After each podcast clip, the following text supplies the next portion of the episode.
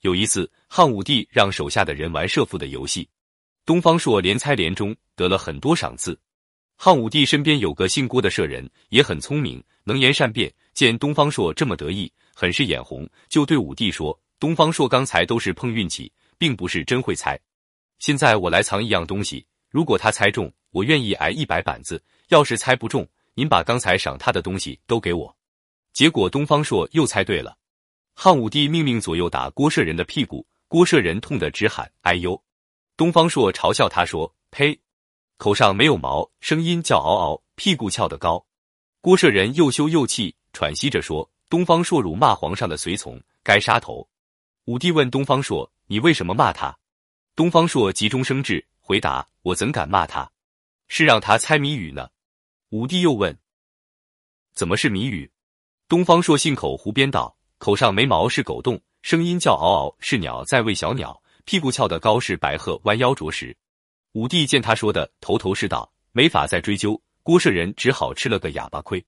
又有一次过节，汉武帝下令把肉赏给身边的官员、随从们，可是执行命令，主管分肉的大官城迟迟不来。东方朔对同事们说：“今天过节，该早点回去，请原谅我占先了。”说着，拔出剑来，割了一块肉走了。大官城知道后，报告给汉武帝。第二天，东方朔进宫来，汉武帝责备他。昨天你为什么不等大官城来宣布命令就擅自割？东方朔赶紧脱下帽子，跪在地上请罪。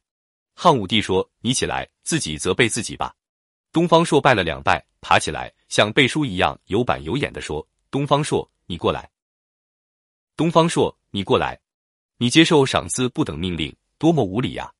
拔出剑来就割肉，多么豪壮啊！只割一小块，多么廉洁呀！”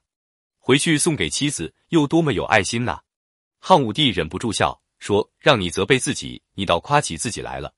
不但没办他的罪，还赏给他一担酒、一百斤肉，让他带回去给妻子。”对于皇帝的指责，不是强词夺理，而是机智应对，有理有节，这其实就是人。东方朔忍住心中对他人的不满，忍住对告发者的气愤，不失时机的批评他人的错误，又保全了自己。接下来继续讲述糊涂学智慧。尽量不要与人结怨。宋朝郭进任山西巡检时，有个军校到朝廷控告他。宋太祖召见了那个告状的人，审讯了一番，结果发现他在诬告郭进，就把他押送回山西，并给郭进处置。有不少人劝郭靖杀了那个人，郭靖设有这样做。